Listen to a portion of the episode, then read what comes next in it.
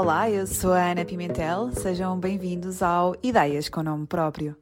É português e uma das 100 pessoas mais influentes do mundo da criptografia.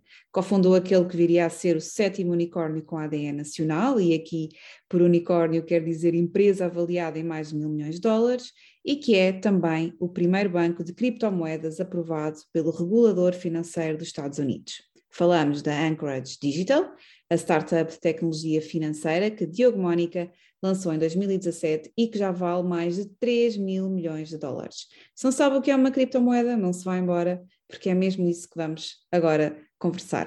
Diogo, bem-vindo ao Ideias com Nome Próprio, obrigada por estares aqui. Obrigado, eu. Olha, se calhar vamos aqui começar mesmo por esta questão, não é? Que já imagino que já vão ter perguntado isto muitas vezes. Afinal, o que é que é isto de uma criptomoeda e afinal, o que é que a Anchorage faz? Eu respondo sempre de forma ligeiramente diferente, também para, para me entreter a mim mesmo. também para te então, divertir. exatamente, exatamente. Bom, uh, criptomoedas são um subtipo de criptoativos e criptomoedas, efetivamente, há milhares neste momento, e a primeira e a mais conhecida é uma criptomoeda começada, eh, chamada Bitcoin. Portanto, o que é que é Bitcoin? A Bitcoin é, efetivamente, um, uma tecnologia ligada a um modelo económico. A tecnologia chama-se blockchain. Portanto, é um método sem qualquer tipo de modelo centralizado e entidade centralizada de confiança que permite, permite efetivamente ser um registro de quem é que tem quanto dinheiro. A forma mais simples de o descrever é esta. O modelo financeiro é o facto de na Bitcoin só existirem 21 milhões de Bitcoins. E, portanto, é um modelo altamente deflacionário. deflacionário. Nunca vão existir mais Bitcoins. E, portanto, associamos um modelo financeiro, um limite um, máximo do número de de bitcoins que podem existir a um sistema descentralizado baseado na blockchain e efetivamente temos um mecanismo que começou por ser chamado um mecanismo de pagamento, portanto transferência de valor de, de, de Diogo para a Ana, uhum. mas que efetivamente hoje em dia é considerado um sistema de preservação de valor, portanto como se chama o ouro digital, efetivamente um tipo de ouro digital. Isto é a forma mais simples de explicar a Bitcoin em si, que foi o primeiro criptomoeda, como disse, não é a única, e como uhum. disse, as criptomoedas em si também são uma subparte de criptoativos. O que a Anchorage faz? O que nós fazemos é permitimos a instituições terem a capacidade de construir produtos em criptoativos de forma segura, de forma fácil e de forma regulamentada. Portanto, é efetivamente isso que fizemos. Achas que está para breve o dia em que não vais ter de explicar isto em cada entrevista? Eu acho que já está a acontecer. Portanto, em, nos Estados Unidos, que é onde eu moro e passo a maior parte do meu tempo, mais de 50 milhões de americanos já têm criptoativos. E, portanto, estamos a falar de uma porcentagem muito significativa do país e que já não precisa de explicações. O que é que achas que atrai tantas pessoas para os criptoativos? É o facto de, lá está, como, como dizes, o ouro digital não se vê, não é? Há um limite. Falaste em 20 mil? E 1 milhões. 21 20, milhões. 21 milhões de bitcoins. É, é isso que, que, desencandeia este mistério das pessoas sobre, sobre este tipo de ativos? Também é isso que provoca a volatilidade dos preços, a, talvez alguma especulação? Achas que é esse fator assim meio desconhecido, meio misterioso? Eu acho que o primeiro fator e um dos grandes fatores para o sucesso da Bitcoin, como a primeira criptomoeda, foi o facto de haver um contexto de crise financeira.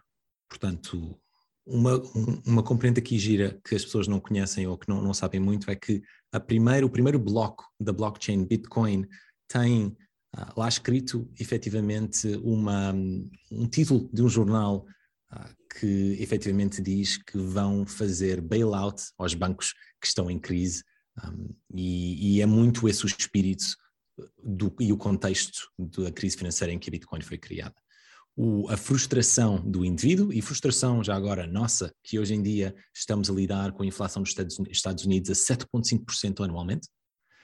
A inflação anual de 7,5% significa que em nove anos o nosso poder de compra diminui para metade, portanto é, é a mesma coisa que perder o dinheiro, metade do dinheiro, uhum. de todo o nosso dinheiro em nove anos, a 7,5% de inflação. E este efetivamente esta realidade económica nos Estados Unidos em 2008, 2009 foi o que levou à criação de um sistema descentralizado. E o que isso implica é que não como aconteceu em países na Europa, não, os governos não podem efetivamente fazerem freeze, portanto, não deixar as pessoas levantar o seu dinheiro, ou mesmo uh, tirarem o seu dinheiro, tirarem savings de pessoas e irem aos bancos e tirarem, tirarem os savings das pessoas, porque é descentralizado e não há uma entidade centralizada que o controla, e o facto realmente de ser deflacionário e, portanto, não vai haver um banco central como o, norte, o governo, o Banco Central norte-americano, que imprimiu mais de 80% de todos os dólares em circulação durante os últimos dois anos.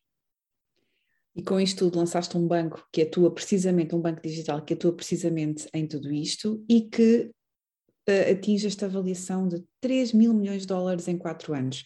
É muito dinheiro e sobretudo muito rápido, não é? Porque foi logo a vossa primeira, primeira na ronda em que ficaram avaliados em, em, em, vai, em unicórnio, foi logo para 3 mil milhões. Qual é que foi o segredo? Tem de, tem de haver um segredo. Eu acho que o segredo talvez seja ter escolhido a área certa para criar uma empresa. Portanto, há uma, um, algo que se diz uh, no Valley que, que, é, que é bastante conhecido, que é quando há um muito bom fundador que tenta criar uma empresa não há mercado, ganha o um mercado. Quando há um mau fundador que tenta entrar num bom mercado, ganha o um mercado. E quando há um bom fundador que tenta entrar no bom mercado, aí é que a magia acontece. E portanto, eu espero que esteja na última categoria e não na penúltima categoria, mas o que esta anedota realmente leva a dizer é que o mercado é o mais importante para o sucesso de uma empresa. E realmente os criptoativos têm crescido de forma completamente alucinante. É um mercado Falaste... que neste momento diz. Falaste aqui no, no, bom fundador, no mau fundador. Na tua, já tens alguma experiência? Um, passaste por várias empresas antes de lançares a, a, tua, a tua própria startup. O que é que é para ti um bom fundador? Um bom fundador é um fundador que se foca nos, nos tipos de responsabilidades certas e faz delegação daquilo que não é suposto um fundador ou um CEO fazer. Portanto, é alguém que se foca muito na equipa, em contratação, especialmente em contratação de uma equipa muito forte, equipa executiva, é alguém que se foca muito na cultura da empresa, é alguém que se foca muito na estratégia e no foco da área do produto e realmente delega muito do resto. Ah, talvez tenha, no meu caso, tenho financiamento, que gosto muito de fazer, é algo que me dá algum prazer pessoal. E A sério? talvez não tenha. Sim, é Gostas de negociar eu... rondas de, de, de financiamento? sempre o fiz e faço muito também para empresas em que sou business angel. Portanto, uhum. eu no ano passado fiz uh, creio que 75, 75 investimentos distintos em termos de como, como business angel. Um, e, e, gosto muito de ajudar as equipas, uh, porque no, último, no, no, fim do dia é, é, um jogo, e é um jogo que um, as pessoas que sabem jogar têm realmente sucesso, e as pessoas que não sabem jogar têm de o aprender a fazer mas lá está, é um jogo com todo, com todo o seu componente de risco, não é? Associado e com toda esta probabilidade de, de perder e, e, e, ganhar, e também, hum, lá está, como em qualquer jogo, quem entra nele tem de estar preparado para, para, o, que vier, para, o, para o que vier desse jogo. Um, é, achas que se dá muito valor? Eh, eu sei que gostas de negociar, deste espírito de, de, fundraising, de negociar as rondas, as rondas de, de investimento. Uh, mas achas que se dá muito valor a isto de ser unicórnio ou não ser unicórnio, de valer muito, de valer pouco? Onde é que estão as tuas preocupações? É na execução, naquilo que tens para, de facto para fazer? E achas que isto pode atrapalhar ou não? Ou, ou também é vantajoso haver este tipo de mediatismo e de preocupação? A forma como eu encaro isto, e especificamente acho que há aqui uma resposta diferente para os Estados Unidos e para Portugal. Portanto, começo por responder eh, a resposta em Portugal. A resposta em uhum. Portugal é que estou a criar uma equipa em Portugal, comecei em 2020, a Encourage em Portugal tem já quase 40 pessoas na equipa, entre o Porto e Lisboa, e algo que me aconteceu foi que as pessoas não conheciam o nome Diogo Mónica e não conheciam o nome Anchorage, e portanto o que eu quero ou o que eu preciso para a equipa crescer é obviamente colaboradores muito bons e especificamente há muita falta de engenheiros. E portanto eu vim para o mercado e quero que as pessoas saibam que estou a pagar acima do mercado e que estou à procura de muito bom talento. E parte dessa componente é obviamente esta é estar nos mídia, ser credível, ter eh, a capacidade de falar a língua e as pessoas perceberem-se que quando uma empresa tem um fundador português, realmente normalmente significa que está no país pelos motivos certos, que é claramente este o caso. O caso. E em Portugal, o unicórnio tem muito significado, até porque não há muitos. Nos Estados Unidos é um bocadinho menos importante, mas em Portugal permite-me também estar em talvez podcasts como este, que não estaria uhum. de outra forma, que me permitem passar a mensagem do que é Encourage e que estamos à procura de pessoas. Em Portugal, eu especificamente estou focado na contratação. Tudo o que é mídia é sempre focado em contratação e não realmente em angariação de clientes, porque não é, não é o mercado, não, não é o mercado foco da, da Encourage. Porque lá está, há muita, há muita competição pela atração de talento, sobretudo nesta área tecnológica, porque quanto mais unicórnios existem, ou vá, quanto, quanto mais empresas tecnológicas existem, uh, mais talento vão precisar e elas crescem muito e, e de facto há um, há um, grande déficit de talento na área das engenharias para, para esta área. Um, estiveste a negociar então, presumo, esta ronda de 350 milhões de dólares que fechaste com, com, com grandes nomes de casas de investimento, como a KKR, a Goldman Sachs. Como é que foi, como é que foi isto? Foste tu que andaste atrás deles? Foram eles que andaram atrás de ti? Porque também há quem às vezes tenha de fazer o processo inverso, quase que seleciona os investidores com quem quer trabalhar. Como é que foi no teu, no teu caso? O, o truque aqui é que uma pessoa seleciona os investidores com quem quer trabalhar, mas não lhes diz temos de criar uma dinâmica competitiva e queremos tirar, criar uma dinâmica competitiva em que os investidores que queremos escolher fazem parte e em que realmente há aqui a capacidade de criar efetivamente um leilão. O leilão é uma muito boa forma de aumentar o preço e realmente ter o verdadeiro valor de qualquer tipo de item, quer seja um leilão de um microfone no eBay, quer seja uma empresa e um leilão de, de venture capital. E portanto, o que acaba por acontecer é eu escolho parceiros inicialmente dos quais gostava muito de trabalhar, com os quais gostava muito de trabalhar, que a verdade é que há, há, há muitos, há muitas firmas de, de, capital de risco nas quais eu gostava de trabalhar, e depois criamos uma dinâmica de alinhamento e, obviamente, de ver quem é que tem as melhores ofertas e que tem as melhores condições. Uma das, um dos elementos que as pessoas não pensam muito é que levantar 350 milhões é muito diferente levantar 350 milhões com um ex de preferência e com um board seat do que levantar 350 milhões com uh, dois ex de preferência e dois board seats do investidor e portanto há aqui muitas coisas que as pessoas não veem nos anúncios que são negociadas e que podem fazer com que o negócio seja founder friendly ou que seja VC friendly. Portanto eu gosto muito deste elemento, aprendi muito sobre isto, um, foi algo que tenho feito já há muitos anos nos Estados Unidos, desde que trabalhei uhum. na Square um, há, há nove anos, dez anos, e, e, portanto é algo que eu gosto de ajudar as pessoas a negociarem. Então sentes que foste tu que estiveste aqui mesmo a tomar as rédeas do jogo, portanto conseguiste, conseguiste encontrar aqui uma ronda que satisfizesse aquelas que eram as tuas necessidades e prioridades para, para a tua empresa, para aquilo que tu querias. Tive sorte, tive muita sorte que todas as minhas rondas estavam e estiveram completamente, como se diz, over, sobre, sobrescritas, uh, oversubscribed, uh, é assim que se diz em português. Portanto, a nossa série A foi liderada pela Andreessen Horowitz, que é a uhum. melhor, se não uma das duas melhores empresas de capitais de risco dos Estados Unidos e do mundo.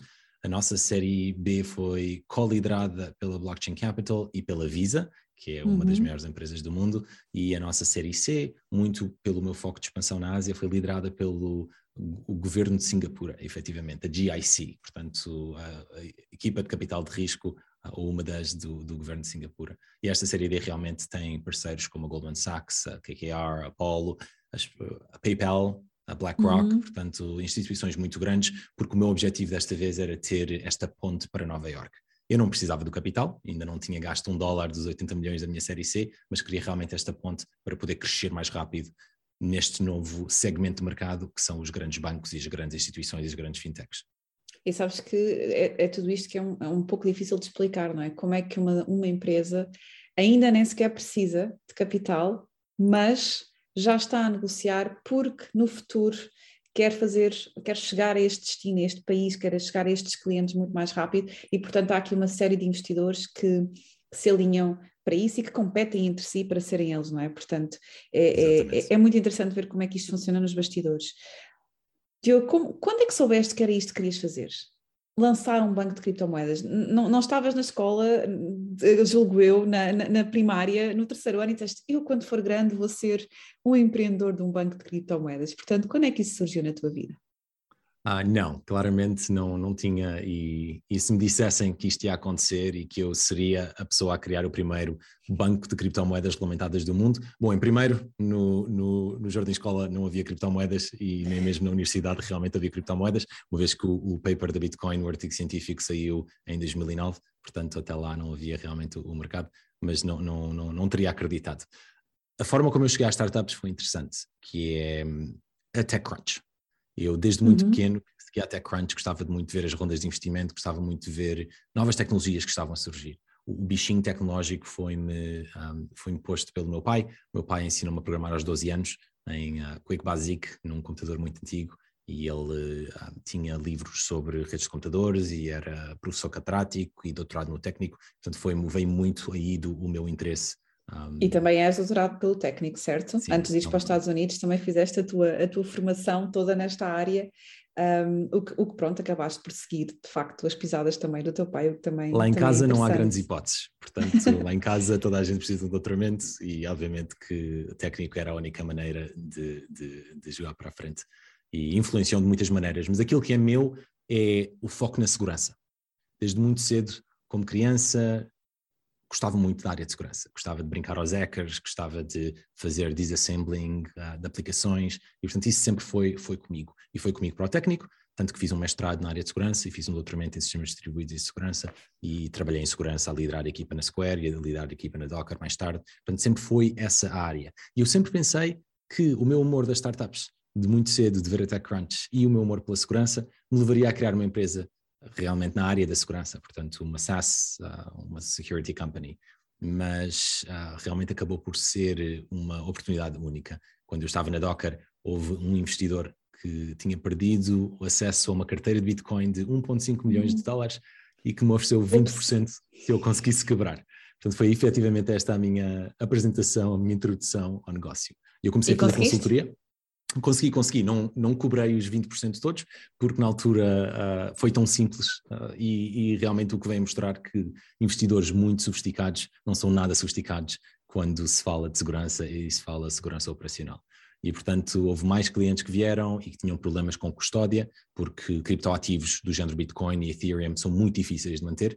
O, aqui o conceito é a Bitcoin é o que se chama em inglês um bearer instrument. Portanto, se eu tenho uma barra de ouro, a barra é minha, tenho posição física, tenho a barra comigo de forma física. Na Bitcoin é o equivalente, mas de forma digital. Portanto, a forma que me consigo explicar isto de forma mais simples é, uma password. Tenho uma password ou sei uma password que me permite movimentar a minha Bitcoin e provar que realmente a Bitcoin é minha. E como todos sabemos, uh, guardar passwords é muito difícil. Quem é que já não teve de fazer uh, recuperação de password? Uh, ou pelo menos todas as semanas. Eu, eu sei que uhum. para muitos sites tenho de fazer a própria recuperação de passwords. Eu, eu, também, também me incluo nessa, nessa, nesse grupo de pessoas. a grande diferença é que quando se faz recuperação em Bitcoin, está a Bitcoin perdida e pode-se perder milhões de dólares. Então foi aí que tiveste então, o teu primeiro contacto com a Bitcoin, no com, com as criptomoedas, no sentido de que, espera, há aqui um problema e pode haver aqui uma solução que ainda não foi criada e que eu se calhar posso contribuir para isto. E depois a partir daí, como é que, como é que se desenvolveu o resto? Não, exatamente, foi esse, o negócio foi-me dado numa bandeja dourada, que era o, o, diagrama de Venn do, dos meus talentos. Eu não sei fazer muitas coisas bem, mas tinha o doutoramento em sistemas distribuídos, tinha trabalhado em pagamentos na Square e tinha trabalhado em segurança na Docker e, portanto, realmente chaves privadas que iam valer bilhões de dólares era, era aquilo que eu, que, eu, que eu era destinado, estava destinado a fazer. Depois, depois disso, foi muito crescer com os clientes. O, o, nosso, o nosso o modelo da Anchorage Digital é trabalhar só com instituições, nós não trabalhamos com retalho, portanto o Diogo Mónica não pode fazer onboarding da Anchorage, o Diogo Mónica, se tiver uma, uma, empresa, pode realmente ser cliente da Anchorage, mas nós trabalhamos só com instituições, e então foram as instituições que realmente nos levaram ao próximo passo. Inicialmente era custódia, portanto era como é que mantemos estas passwords efetivamente de forma segura e como vimos mais recentemente, segurança informática é algo que é muito difícil fazer e fazer bem e se há centenas de milhares de milhões de dólares prontos para serem roubados, obviamente que é preciso um nível de segurança diferente. Portanto, criámos uma plataforma única, uh, ainda hoje com tecnologia muito única, que permitia isso, fazer isso. E depois as instituições começaram a perguntar, e compra e venda? Como é que eu compro e vendo? Como é que troco dólares por eh, Bitcoin ou Ethereum, ou como é que troco euros por Bitcoin e Ethereum. Depois começaram a perguntar como é que eu faço empréstimos. Será que consigo emprestar Bitcoin para gerar valor? Ou será que consigo usar a minha Bitcoin como colateral a um empréstimo? E pronto, so on and so forth. A partir daí, todos estes negócios que a Anchorage Digital faz hoje vieram Exato. muito de, dos clientes.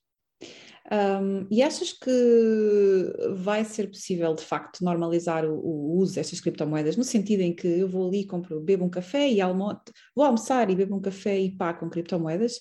Ou achas que o objetivo deste tipo de ativos é este? É o investimento, são grandes negócios? Um, como é que olhas para isto? Eu acho que já se faz e que não vai ser necessário pagarmos diretamente com criptoativos para os criptoativos serem o método de pagamento. E o que eu quero dizer é o seguinte: neste momento já existem dezenas ou centenas de milhares de consumidores que têm um cartão Visa, que é um cartão de crédito, um cartão de débito, que quando pagam um café, na realidade o que está na conta bancária não é euros e não é dólares, é Bitcoin. Este fenómeno já existe. E, portanto, de certa forma, já existem formas muito simples usando o cartão de crédito, de pagar com criptoativos. E, e, este modelo faz com que invertamos a coisa. Não é necessário a Bitcoin ser aceita diretamente pelo, pelo café para a Bitcoin ser realmente um mecanismo de valor e a forma como eu estou a pagar pelo café. E portanto isto já existe e não acho que seja um, um problema, porque isto já está a acontecer e já há centenas de milhões de, de volume uh, mensal de pagamentos a serem feitos com criptoativos, desta forma ou, ou de formas semelhantes. Não, acredito que, que também te perguntem isto várias vezes, que é, uh, mas isto é mesmo seguro? Então, mas como é que eu, mas será que eu devo investir nisto? Mas eu tenho estas, tenho este dinheiro, tenho estas poupanças, e isto eu vejo a, a, valorização de, deste tipo de, de criptomoedas e, e, e, isto num dia está assim, mas no outro dia já deixa imenso. O que é que tu dizes a estas pessoas? Isto é ou não seguro? Diversificação de portfólio é a minha resposta. Portanto, uma das coisas que sabemos na teoria de, de portfólio moderno é que todos os tipos de ativos têm e pertencem numa carteira individual. A grande diferença é em que percentagem. E, portanto, quanto mais houver volatilidade nos, nos ativos, menos percentagem temos no nosso portfólio, mas mais possibilidade de ganho futuro esse ativo tem. Não há teoria de, modo, de moderna de portfólio que diz este tipo de ativos sim, este tipo de ativos não. É uma questão de diversificação. E, portanto, também é esse o conselho que eu dou, que é, sim, invistam, saibam em que é que estão a investir, mas investam, investam em porcentagens pequenas, nunca mais, nunca muito além do 1 a 5% do portfólio. E eu acho que o grande erro é que as pessoas investem muito em investimentos individuais, mas não só em criptoativos, também em imobiliário ou ações, ah, ou o que seja. Investir tudo num tipo de investimento é, é, sempre, é sempre receita para o desastre. E Diogo, tu passaste por várias uh, empresas tecnológicas americanas, ainda agora há pouco referiste a, a Square e a Docker, um, e depois resolveste lançar o teu próprio projeto, não é? Portanto, despediste e disseste agora vou lançar uma coisa que é minha, essa coisa que é tua já é um unicórnio, e eu pergunto-te, era mais fácil trabalhar por conta do trem ou empreender e ter, ter uma responsabilidade de ter um negócio? É muito mais fácil trabalhar para outra pessoa. Uh, o tipo de responsabilidade, trazer o trabalho para casa, ter realmente, temos quase 250 pessoas a trabalhar na Anchorage, é uma responsabilidade muito grande. É, é, é, uma responsabilidade muito grande. Também é muito divertido e é aquilo que eu queria fazer, mas é um, é um tipo de trabalho completamente diferente. E eu, no meu caso, tenho mais um, uma componente infeliz, que é não, não trabalho com tecnologia dia a dia. Portanto, já faço muito mais outro tipo de trabalho, o trabalho de CEO, do que, do que aquilo que me levou a gostar da tecnologia, que era, que era a criação de software, que era a criação de produtos, que era a criação de serviços. E, portanto, essa parte também é um bocadinho infeliz. Mas ver as pessoas a crescer, ver a equipa a crescer, ver o negócio a crescer e fazer parte desta economia nova que está a ser criada, realmente é, é único também. E, portanto, isso é o que me leva a continuar a andar para a frente. O que é que te custa mais nesta vida de CEO? Eu acho que é um, é a parte de colaboradores saírem. Ainda hoje, cada pessoa que sai da Anchorage é como se me desse um murro no estômago. E uma pessoa esperaria que depois de quatro anos e dezenas de pessoas a saírem durante os últimos quatro anos, claro, como empresa de 200, quase 250 pessoas, obviamente que uma porcentagem sai e, e há rotação todos os anos e, e tem as outras oportunidades, mas ainda, ainda hoje cada pessoa que sai é quase como se fosse um murro no estômago e como se me tivessem a abandonar a mim pessoalmente. Achas que estar num cargo de liderança como este, num negócio com este tipo de ADN, estamos a falar aqui de um negócio que está a atuar numa área muito, muito, muito nova, uma área que lá está, ainda nem sequer tem assim tanta regulamentação em, em todos os países do mundo, portanto, uma, está, é quase como se estivesses aqui a desbravar o caminho de uma forma global.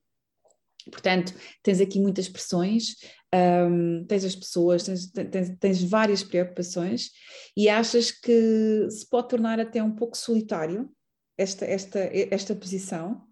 Sim, sem dúvida. E o que diria é que esse fenómeno é um fenómeno conhecido e hoje em dia uma das grandes coisas das quais eu beneficiei é o facto de haver CEOs muito, com, com, muito talento e outros fundadores com os quais possamos falar, e muitos livros escritos sobre, sobre esta indústria e sobre realmente uh, o, o, que um CEO tem de fazer. O que eu tenho a dizer aqui é que o meu cofundador, Nathan McCauley, é uma pessoa absolutamente sem a qual eu não me veria a fazer esta empresa, porque realmente podemos partilhar um, eye to eye, já trabalhamos juntos há 12 anos, entramos na Square na mesma semana, há 12 anos, portanto trabalhamos juntos na Square, trabalhamos juntos na Docker e criámos esta empresa junta e portanto realmente ter um cofundador com quem se confie 150% e com quem se partilhe tudo e se conheça antes de fazer isso, antes de entrar uma, uma aventura destas, permite também partilhar uh, o, o, peso. E como é que tens lidado com, com os erros? Porque também lá está, faz parte do ADN deste tipo de, de, de startups, de negócio, testar, errar, voltar a testar, errar, e como é que tu olhas para, para, para essas, essas aprendizagens que vais tendo, não é? Esses erros que vais tendo? Os erros são esperados e se não estivermos a fazer erros significa que não estamos a tentar o suficiente. Portanto, eu olho muito mais para o processo do que para o resultado. E quando há um erro, fazemos sempre uma, uma, um pensamento sobre o que é que aconteceu e se o processo tem de ser modificado. Nunca sobre quem é que fez a decisão, nunca de quem é a culpa, mas muito o que é que podemos melhorar no processo, tal que as decisões futuras sejam melhores. E esse tem sido, tem sido uma forma muito boa de o fazer, porque não estamos focados no resultado, estamos focados como é que lá chegamos. Já houve assim alguma decisão que tiveste de tomar que te tenha tirado o sono? Que tenhas ficado mesmo tão indeciso que não, sabia, não, não sabias o, o que fazer e que isso tenha, tenha tirado o sono? Já aconteceu? Infelizmente, eu acho que me acontece todos os meses, pelo menos uma vez. E como é que lidas com isso? Bom, há uma parte de meditação, que é, é, um, é algo que apanhei enquanto CEO e enquanto entrepreneur, que achava antes que era completamente inútil e que agora é realmente uma, uma das ferramentas no meu, no meu, no meu cinto. Um, também muito, muito apoio, como disse, do meu cofundador e da equipa, uma equipa executiva world class, excelente, completamente excelente, com a qual posso contar para me ajudar a resolver estes problemas. Uma parceira um, que tem, obviamente, estado comigo desde o início e que ouve muito as minhas queixas e que, que, me permite também ter esse, esse tipo de ambiente em casa, que é um ambiente com, com muito apoio. E, e é basicamente isso. Eu acho que não há muito mais que isso um, que, que, uma pessoa possa fazer. É, é, foi isto que eu, foi para isto que eu me inscrevi. E quando olhas para trás, um, Sentes que já falhaste em algum, em algum momento? Em que é que já falhaste? Falhei em decisões estou... estratégicas. Falhei claramente em decisões estratégicas de posicionamento. Acho que podíamos ser maiores do que somos hoje. Podíamos ter chegado aos 10 Bs em vez de termos chegado aos 3 Bs, a 3 mil, 10 mil milhões em vez de 3 mil milhões. Muito provavelmente conseguia uma posição no mercado melhor. Podia ter eh, corrigido erros de contratação mais rápido mas é, uma pessoa tem muita afinidade às pessoas e muita lealdade às pessoas, e essa também é uma, uma lição dura que, que temos de aprender como, como CEOs e como entrepreneurs e como fundadores. Acho que houve decisões do caminho estratégico na parte de internacionalização ou na parte de regulamentação que podiam ter sido feitas de outra maneira, portanto há sempre, há sempre, há sempre erros. Não tenho muitos, muitos arrependimentos, porque acho que foram todos parte do, do crescimento e foram todos feitos de forma, com, com, um processo muito bom. Com, portanto, o processo de decisão, estou muito orgulhoso do meu processo de decisão. Um, obviamente que os resultados uh, podem sempre ser melhores. Olha, tens, tens passado grande parte da tua vida nos Estados Unidos, mas agora também estás a, a criar aqui uma, uma, equipa para a Anchorage em, em, em Portugal um, e de certo também tens tido algum contacto, pelo menos nem que seja agora mais recentemente, com, com o ecossistema de, de startups e de empreendedores portugueses. Que é que achas que, que este ecossistema está a fazer de errado?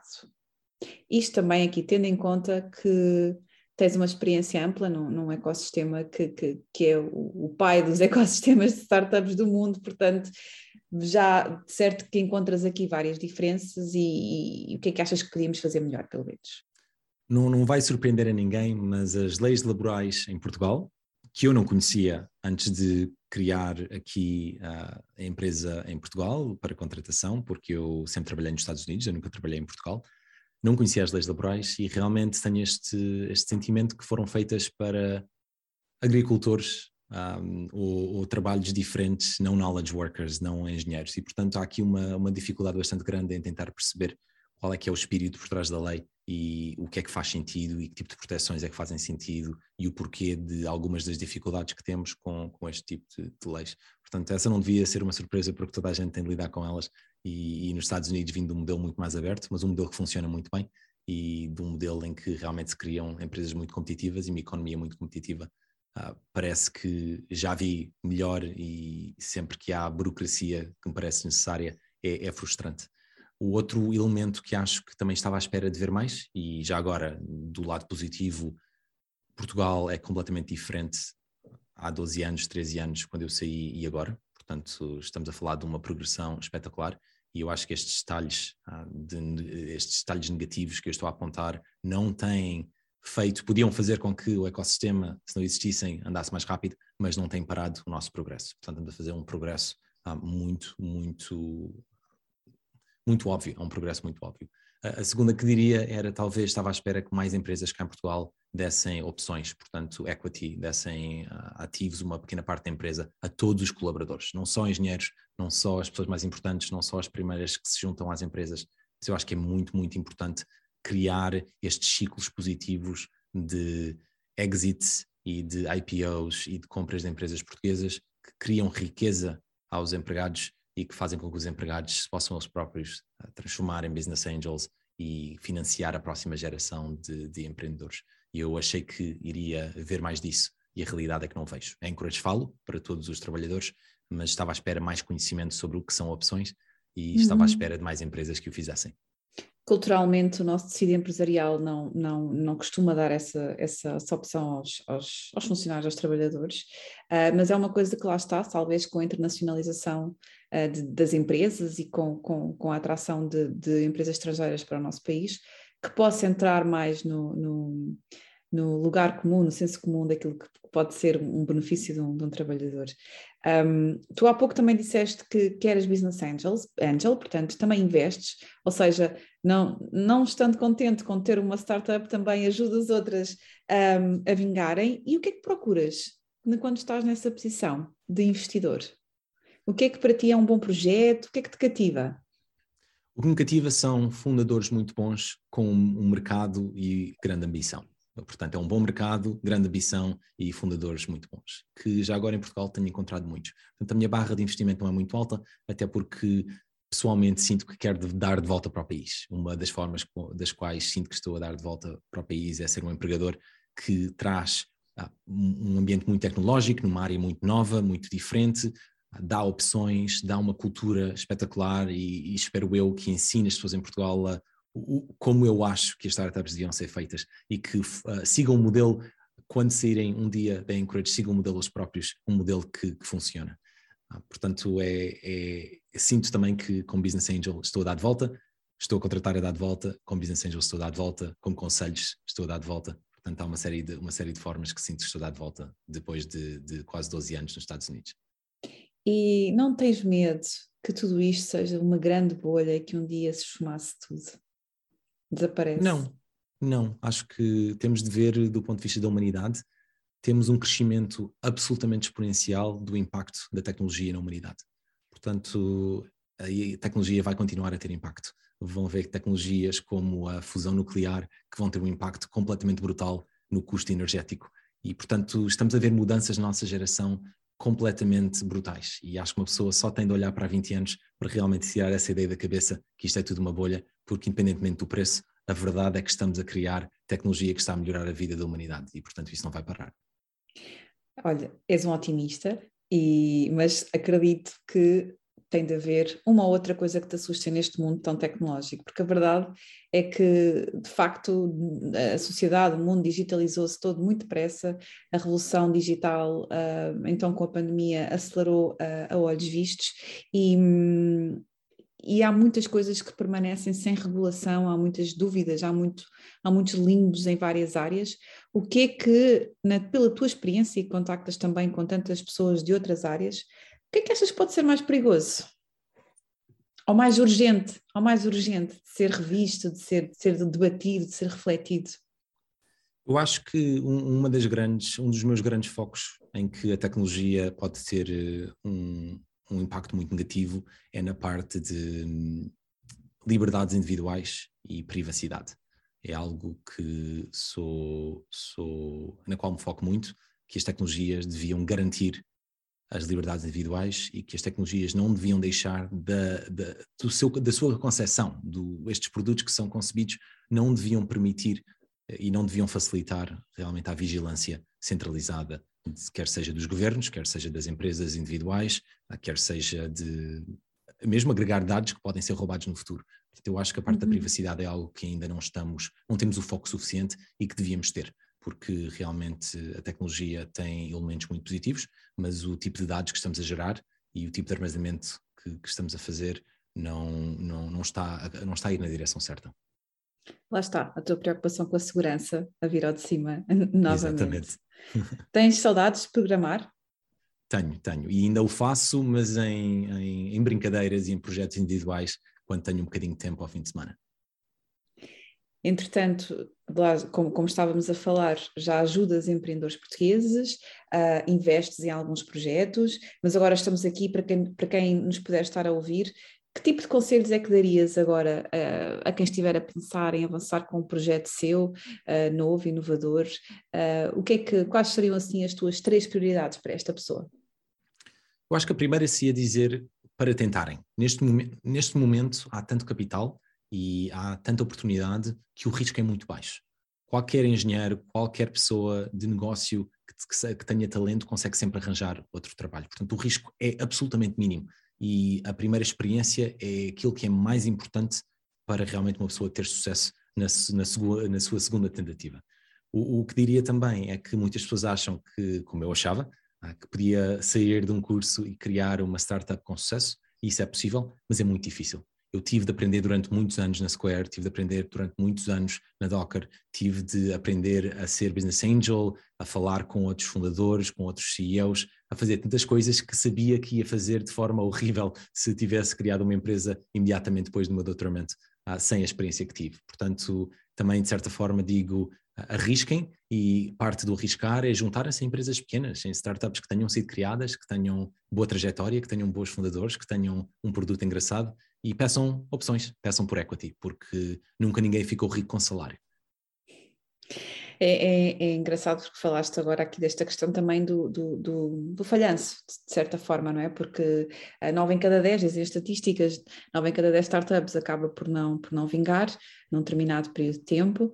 Ainda tens medo que isso possa acontecer à Encourage ou já não, já não te assombra? Não, não me assombra e não me assombra de, de, de muitas formas não me assombra a mim, numa empresa de série D, que obviamente tem uma, uma faturação com, com, com, com, dimensões que em quatro anos são muito impressionantes e que tem clientes como a Visa, clientes como o governo norte-americano, um, tem, tem uma série de todos os maiores VCs uh, do mundo, como Andreessen Horowitz e Paradigm e Polychain. Portanto, neste momento já estamos numa trajetória que as coisas podem correr menos bem, mas falharem em si é, é, difícil. E aquilo que queria dizer é que no Silicon Valley algo que me ensinaram é que não existe, não existe falhar. O que existe é um, uma soft landing, porque ao criar algo de valor, é, é, de valor para alguém. E, portanto, em Portugal ainda não criámos os mecanismos que eu estou a tentar criar com a Anchorage, que é garantir soft landings a todos os empreendedores em Portugal. Portanto, sempre que se cria uma empresa e se cria uma equipa que tem valor, uma equipa de engenharia, uma equipa de produto, uma equipa de design, que construiu e provou que consegue fazer algo muito bom, então essa equipa vai se valorizar no mercado e ser adquirida como Aqua-Hire, fazendo com que, do ponto de vista de fora, seja um sucesso a startup, porque foi adquirida por uma startup maior e que as pessoas realmente tenham tido experiência e tenham aprendido muito. Portanto, eu acho que não existe falhar hoje em dia, só existe realmente aprender. E agora vou-te vou, vou -te fazer a pergunta no sentido oposto, que é qual é que seria, para ti, qual é que é a exit preferida uh, e ideal para Anchorage? E aqui, para quem nos estiver a ouvir pode não perceber assim muito bem o que é, que é um exit, o exit é quando a startup sai finalmente da esfera e da, do, do, capital privado e dos investidores e de alguma forma se autonomiza e, e acaba por haver retorno desse investimento. O que é que seria a exit ideal? Eu acho que a Anchorage é claramente uma, uma empresa que quer ser privada e que quer ser independente.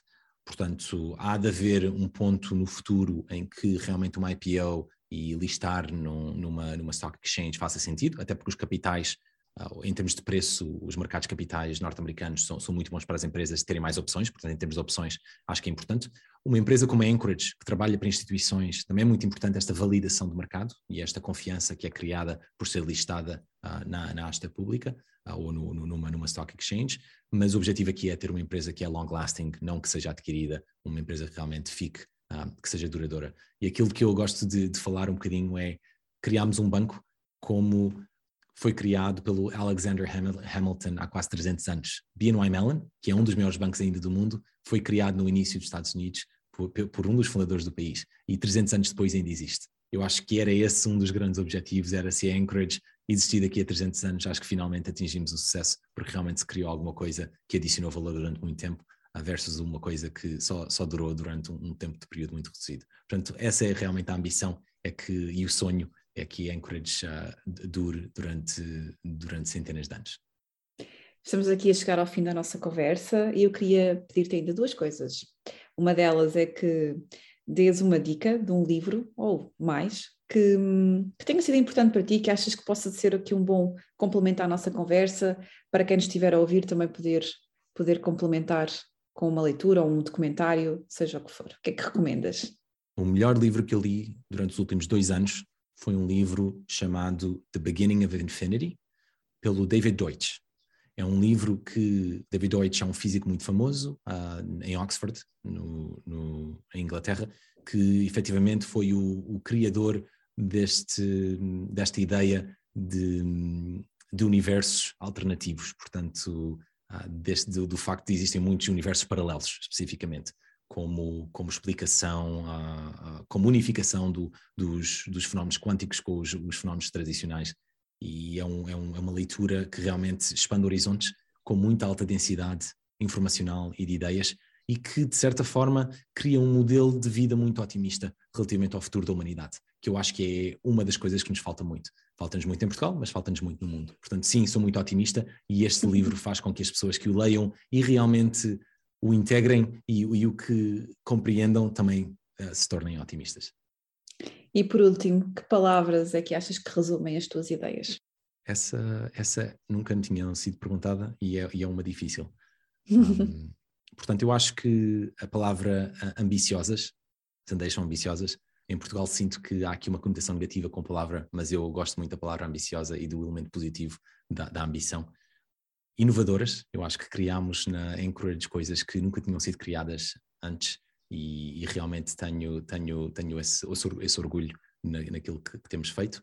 E talvez, uh, tongue in cheek, diga seguras, porque é, é uma das coisas, uh, as minhas ideias têm sempre um elemento de segurança uh, e de efetivamente pensar um, não só no, no, no, impacto imediato, mas no impacto do impacto em si. E, portanto, o que é que, como é que se torna a plataforma mais segura e o que é que podemos fazer para garantir a segurança dos utilizadores.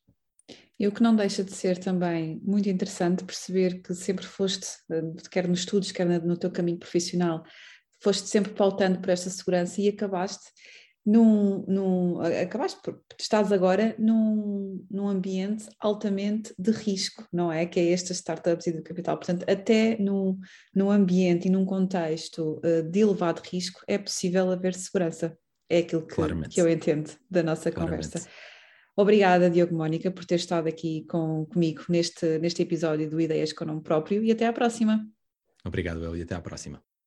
O podcast Ideias com Nome Próprio está disponível no site do Jornal Económico e nas habituais plataformas de streaming como Spotify, Apple Podcasts ou Google Podcasts.